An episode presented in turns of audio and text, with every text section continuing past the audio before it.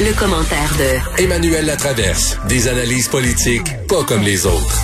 Alors, Emmanuel, ça tombe-tu bien qu'on se parle juste là, alors qu'on vient d'apprendre la nomination de Mme Freeland comme ministre des Finances? Est-ce qu'il vient de se choisir une petite marionnette qui va pouvoir contrôler à sa guise? Emmanuel? Non, je pense pas. Pas du tout. Mme ah, Freeland, c'est tout sauf la marionnette. Ça, ça euh, c'est plutôt euh, le bulldozer. Euh, euh, le chien dans un jeu En tout cas, on peut appeler ça comme on veut, là, mais c'est pas une marionnette. Ça, c'est certain. Euh, au contraire, elle est plutôt euh, une genre de ministre qui est hyper mm. qui exige des résultats, qui essaie de, de faire fonctionner les choses. Euh, et son rôle a été très, très important en termes de coordination avec les provinces et tout ça pendant la crise de la COVID. Je pense qu'il vient surtout de se choisir une, euh, une ministre euh, avec qui est sur la même longueur d'onde. Et en qui euh, et avec qui il a de toute évidence là une très très très grande connivence. OK, donc elle est, aussi dépensière que lui. Ben, on verra, là, mais euh, de, toute évidence, il, faut comprendre que Mme Freeland, tu sais, le poste de vice-première ministre, c'est un peu, euh, ça, ça dépend ce qu'on en fait. Hein? Et elle, euh, depuis qu'elle est vice-première ministre, elle a installé ses quartiers et ses bureaux au dans l'immeuble du bureau du premier ministre. Donc, ils sont vraiment, ils sont, euh, son staff travaille avec celui du bureau du premier ministre, etc. Donc, certains vont y voir un avantage en disant, bon, mais il va avoir essayé d'avoir de la vie interne. L'envers de cette médaille-là, par ailleurs, c'est que c'est souvent important, puis ça a souvent été le cas que des grands ministres des Finances ont été capables d'être un peu un, contrepoids hmm. euh, au premier ministre et euh, et à l'ensemble de, de, sa machine. Euh, et là, c'est Mme Freeland est moins susceptible d'avoir ce, ce rôle-là. Là. Et j'ai bien aimé, j'ai bien aimé ce que tu as écrit sur Bill Morneau. Euh, je trouve que c'était bien tourné. Où tu dis, euh, il n'a jamais été le ministre des Finances qu'il aurait dû être et qu'il aurait voulu être. Euh, Bill Morneau et oui. parce que, explique ça. Ben, je pense qu'il quitte avec une certaine premièrement, là, moi, je suis pas de ceux qui pensent qu'il était un mauvais ministre des Finances. Au contraire, il a fait des choses quand même euh, assez euh, assez importantes au Canada. On en parle moins au Québec, mais la, la réforme du régime de pension du Canada qui a donné l'accès à des milliers de Canadiens à un fonds de pension, euh, la prestation universelle pour enfants. et il a été, il a quand même réussi à tempérer par moments les ardeurs dépensières de M. Trudeau, mais c'est pas un ministre des Finances qui a je pense, je pense pas qu'il y a eu l'oreille et le niveau de confiance et d'intimité avec le premier ministre qu'il aurait voulu avoir. Euh, on a toujours senti que M. Trudeau était toujours euh, protégé, parfois isolé, mais y avait toujours un, un, fit entre M. Trudeau et même un ministre comme M. Morneau. Et donc, il n'y a jamais eu, je pense, l'indépendance euh, qu'ont généralement les ministres des Finances. Et c'est ça qui fait que euh, qui passera probablement pas à l'histoire comme un des plus grands ministres des Finances. ce, que je, ce que j'ai lu, là, euh, je pense c'est dans le National Post, c'est que le clan Morneau euh, disait euh, que Justin Trudeau pensait davantage à sa réélection qu'à la santé économique du pays en donnant des cadeaux à droite et à gauche et que supposément que Bill Morneau aurait trouvé que le montant de la PCU était trop élevé et aurait encouragé les gens à rester chez eux. Il a vu juste là-dessus. Euh, T'en penses quoi? Ben, je pense que Monsieur, Monsieur Trudeau et son équipe sont très, très axés. Puis c'est un peu normal en tant que gouvernement minoritaire, là, que ça fait partie des calculs au bureau du premier ministre, de se faire élire, surtout quand on est minoritaire, qu'on ne sait pas qu'on va tomber. Mais, et c'est là que le ministre des Finances est supposé avoir le pouvoir de dire minute, les amis, là. Et d'amener des compromis euh, qui sont sains. Et je pense que ça, cette histoire de de PCU illustre à merveille les limites du pouvoir de Monsieur euh, hmm. de Monsieur Morneau parce que finalement le gouvernement a adopté une PCU avec tous les travers que ça a eu et que ça a sur le marché du travail, euh, alors que peut-être que M. Morneau était jugé trop orthodoxe, mais probablement qu'une version moins généreuse, plus encadrés, des resserrements qui seraient venus plus vite, n'auraient pas eu les effets délétères euh, qu'on a. on, on, se pose la question à quel genre de ministre des Finances il aurait pu être s'il n'y avait pas eu de pandémie? Mais moi, je pense que c'est pas, c'est, euh, malgré tout le respect que je te dois, je pense que c'est pas ça la question qu'il faut se poser. Je pense que genre de ministre des Finances il aurait pu être si euh, s'il avait pu euh, affirmer davantage son hmm. indépendance et se libérer davantage du contrôle du bureau du premier ministre. Oui, mais, mais ben, si s'il n'a pas pu affirmer la première année. Ben, s'il n'a pas pu affirmer davantage son indépendance, c'est que Justin lui donnait pas ce, ce, cette marge de manœuvre là. Donc il voulait Justin Trudeau. Il l'a pas pris. Il l'a pas pris. C'est ça. Alors c'est comme c'est euh, c'est un et parce qu'il il faut se rappeler en 2013 non, 2012, l'année des 2014. Quand il y a eu le grand congrès libéral à Montréal, une année avant les élections, c'était la vedette d'Il Morneau, là.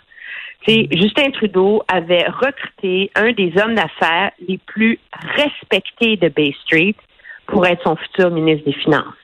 Et il a joué un rôle absolument central dans le développement de la plateforme électorale à l'époque.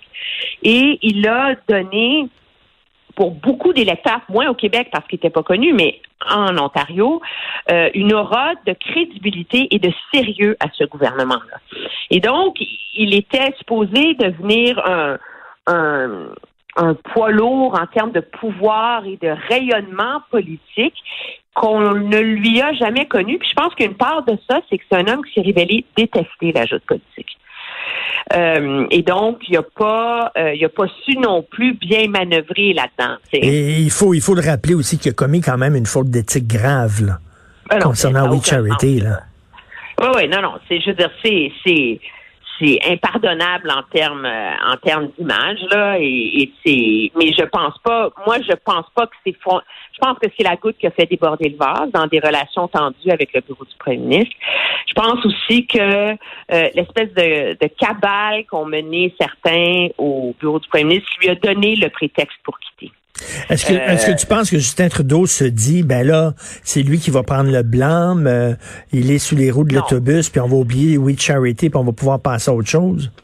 Ben, en tout cas, si c'est ça le calcul, il est très mauvais, là, parce que moi, depuis que je me suis levée, j'ai fait la, on est, je suis pas en possession tranquille de la vérité comme analyste. Donc, le lendemain matin, des grosses nouvelles, j'essaie toujours de faire le tour de ce que tout le monde a écrit pour voir si j'aurais des, si j'en aurais manqué une. Je peux te dire que c'est assez unanime au Canada, là, de dire que c'est le résultat d'un fiasco monumental, cette histoire-là. Là. Et que, premièrement, c'est inacceptable la façon dont l'entourage de M. Trudeau a traité M. Morneau.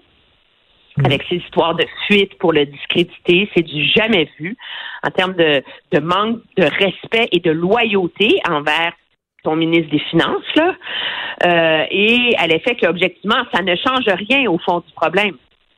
Ça ne change rien à ce qui a mené à la négligence dans l'octroi du contrat de We Charity. Ça ne change rien au dilemme auquel le gouvernement est confronté alors qu'il doit dessiner une reprise économique pour le Canada. Et ça peut, là, c'est mon, dit que c'est Mme Freeland qui va être nommée ministre des Finances. Tant mieux, c'est une femme brillante, elle a beaucoup de talent. Mais il n'y a personne dans le Conseil des ministres qui avait son expérience et sa stature pour être pour le remplacer. Alors, tous les ministres sont remplaçables, je, veux bien, mais la, le, le défi aujourd'hui est au politique et pour l'avenir et le bien du Canada, de son économie, est aussi grand qu'il l'était hier. Il n'a pas réglé un problème. Hmm. Parce que Morneau était, bon, une épine dans le pied sur l'histoire de We Charity parce que ça amusait beaucoup l'opposition, là. Mais objectivement, l'enquête sur We Charity, elle va débouler, les, ce qui défrait les manchettes depuis un mois, là, c'est pas les suites du conflit d'intérêt de M. Morneau, c'est tout le reste, là, Écoute, j'ai l'impression, et, corrige-moi, en même temps, on peut pas savoir ce que l'ensemble des Canadiens pensent. OK, là, j'y vais vraiment au feeling, Emmanuel. Mais j'ai l'impression que ça intéresse énormément les commentateurs, euh, les chroniqueurs, etc., ceux qui suivent la politique, ceux qui en mangent. Mais monsieur, madame, tout le monde, le scandale de We Charity, est-ce que ça les touche euh, vraiment? Écoute, il y a peut-être une, une, grosse différence là-dedans entre le Québec et le reste du Canada parce que We Charity n'est pas connu au Québec. Okay? Il n'était pas présent. C'est pas un organisme qui a fait plein de trucs au Québec. Mais moi, j'ai de la famille dans le reste du pays, j'ai des amis ailleurs. Il y a je connais personne qui est parent dont un des enfants n'est pas allé dans un événement de We Charity. Là. Ah oui. Ils sont dans toutes les écoles. Là. Et il n'y a pas une personne que j'ai vue cet été à l'extérieur, en sortant de ma bulle d'Ottawa, là, quand on est allé mhm. passer en, en Colombie-Britannique, voir des amis, la famille, etc. Il n'y a personne qui ne m'en a pas parlé. Ah oui, OK. Hmm. C'était sur toutes les lèvres. Les gens sont sont fâchés, euh, sont fâchés d'avoir vu le gouvernement bâcler quelque chose comme ça. Et il y a comme un genre de, de, copinage, de, euh, de déception, euh, de dire bon, mais encore le gouvernement Trudeau a bâclé quelque chose. Mm. Parce qu'il avait raison. Tu sais, c'est, et c'est et c'est là, moi, je pense que ce que cette controverse-là euh, nuit beaucoup à l'image de marque de M. Trudeau à l'extérieur du Québec, là, en mm-hmm. particulier, dans des circonscriptions clés, parce que c'est comme le supplice de la goutte, c'est toujours la même ben chose. Oui. Ben oui, on en apprend régulièrement. Et écoute, en terminant, Emmanuel, est-ce que tu trouves qu'il a fait ça avec dignité, Bill Morneau, quand il est parti? Oui. Oui, hein? Non, écoutez, c'est lui, hier soir, il a pu rentrer chez eux, là. Puis là, ben, il n'y a pas d'avion à cette heure-là, là, pour rentrer à Toronto voir sa femme, là, mais il a pu prendre le, le, le téléphone puis dire bon mais ben, j'ai bien fait ça. Il y avait de la classe, il y avait de la dignité, il n'a pas lavé son linge sale en, en public. Certains diront que c'est parce que c'est négocié l'appui du Canada à l'OCDE là, mais c'est pas un homme comme ça. C'est vraiment un homme qui a beaucoup de réserves, beaucoup de classe, qui était en politique pour les bonnes raisons. je pense qu'il y a quand même une, une, une leçon de, de dignité. De hauteur, mais donc c'est pas c'est pas le genre à vider son sac après là. Non, je pense que mm. même s'il n'avait pas négocié un deal sur euh, un éventuel poste à l'OCDE, euh, je mettrais ma main au feu qu'il aurait eu le même comportement. Tout à fait. Merci beaucoup, euh, Emmanuel. Oui, c'est ça. Merci. Toujours un plaisir de te parler, toujours. Merci.